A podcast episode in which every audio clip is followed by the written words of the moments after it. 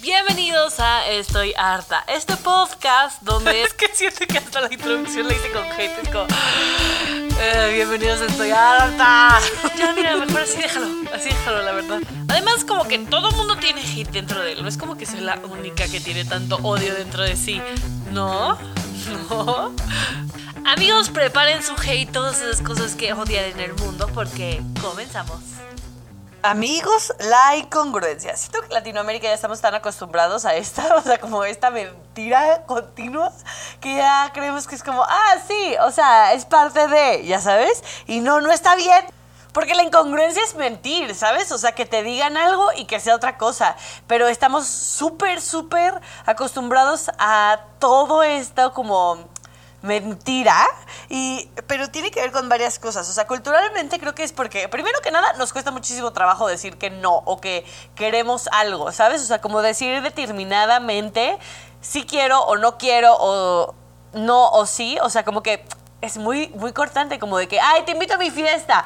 No vas y le dices, no, ¿sabes? Le dices, no, es que vieras, ni siquiera le dices nada, solo no vas. Le dijiste que sí ibas a ir, pero le dices, no, estaba, estaba bien enfermo, vieras tú, un, enfermo, un moco, un moco que traía yo. Y eso es incongruencia, porque es mentira, güey. O sea, no, y a ver, a ver, somos incongruentes en absolutamente todo, como en nuestra vida social, como en nuestra religión, como, güey, la vida política, o sea, como nuestros gobiernos son bien incongruentes y como que nos rodea tanto que ya decimos, ah, ah, así es, mi primer shock de incongruencia no fue hace tanto, o sea, porque estaba hablando con un amigo y él compró los boletos para el cine y él siempre se dice como que es esta persona súper honesta, que dice las cosas tal cual como son, bla, bla, bla.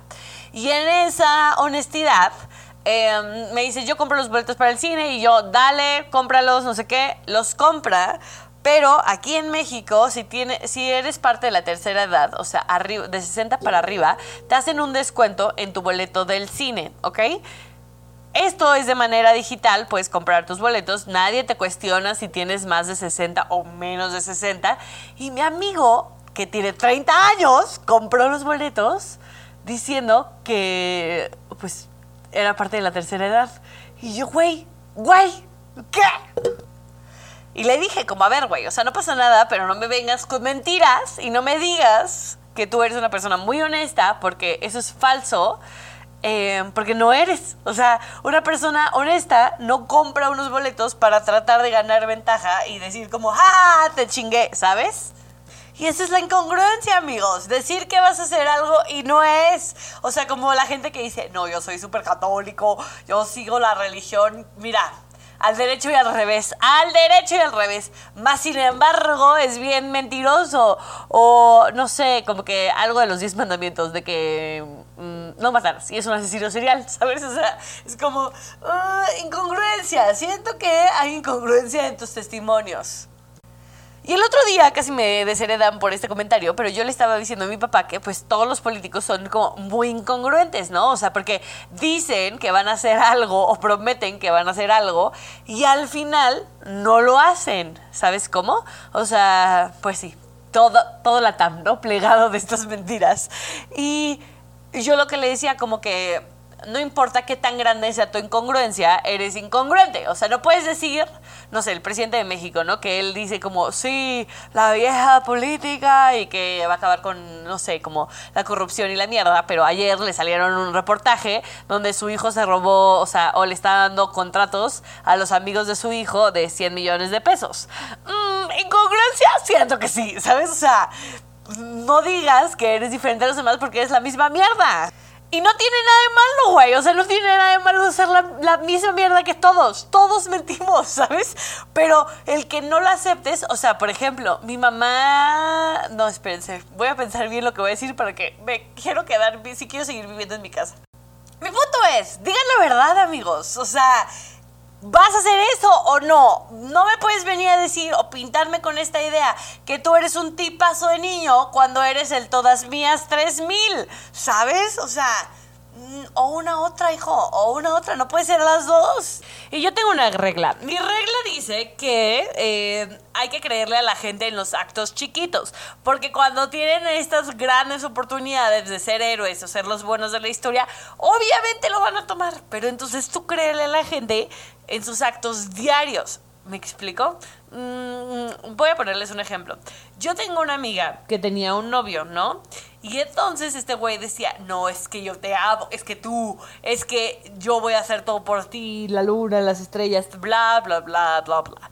Y entonces, un día, mi amiga lo encuentra en su celular, pues sí, ¿no? Pues sí, mensajes con otras viejas. No que mucho amor, güey. O sea, la incongruencia era, o sea, ahí hay un gran acto de incongruencia, ¿no? Claramente.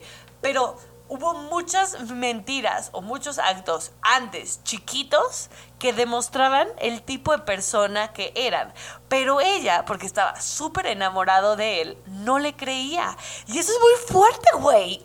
Porque es muy fuerte que alguien que te quiera tanto te mienta tanto, o sea, tan incongruente. Porque obviamente mi amiga le quería creer, ¿sabes? O sea, mi amiga le quería creer de que ella era el amor de su vida, de que este güey la quería mucho.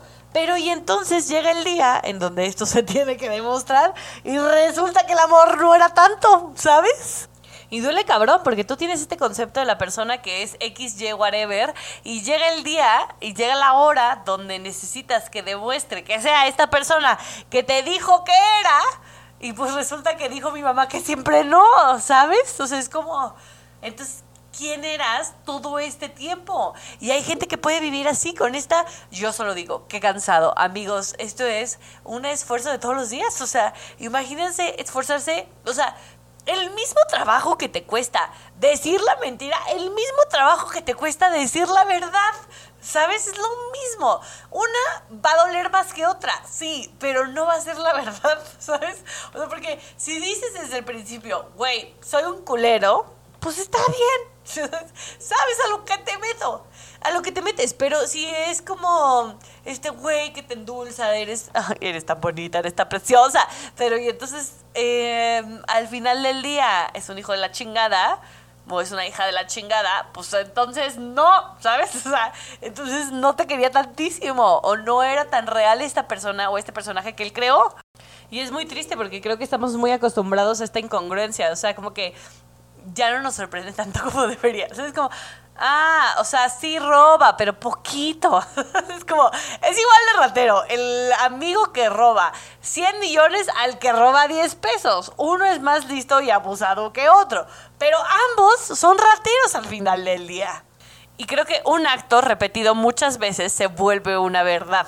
Entonces, esto quiere decir que si tú haces o practicas algo, eh, no sé, decir mentira, todo, decir mentiras todos los días, te vuelves un mentiroso. Tu nueva realidad es que eres un mentiroso, porque eso es lo que haces repetidamente todos los días. Si todos los días estás manipulando a la gente para tu conveniencia y sacarles provecho a los demás, eres un manipulador. No ese día usaste tu charm para, em, no sé, conseguir lo que querías. eres un manipulador porque lo usas diario. Y creo que como que, esto es muy filosófico de mi parte, pero creo que como que los artistas son el mejor ejemplo de, demostrar la congruencia. Voy a explicar, o sea, mm, así es como lo veo.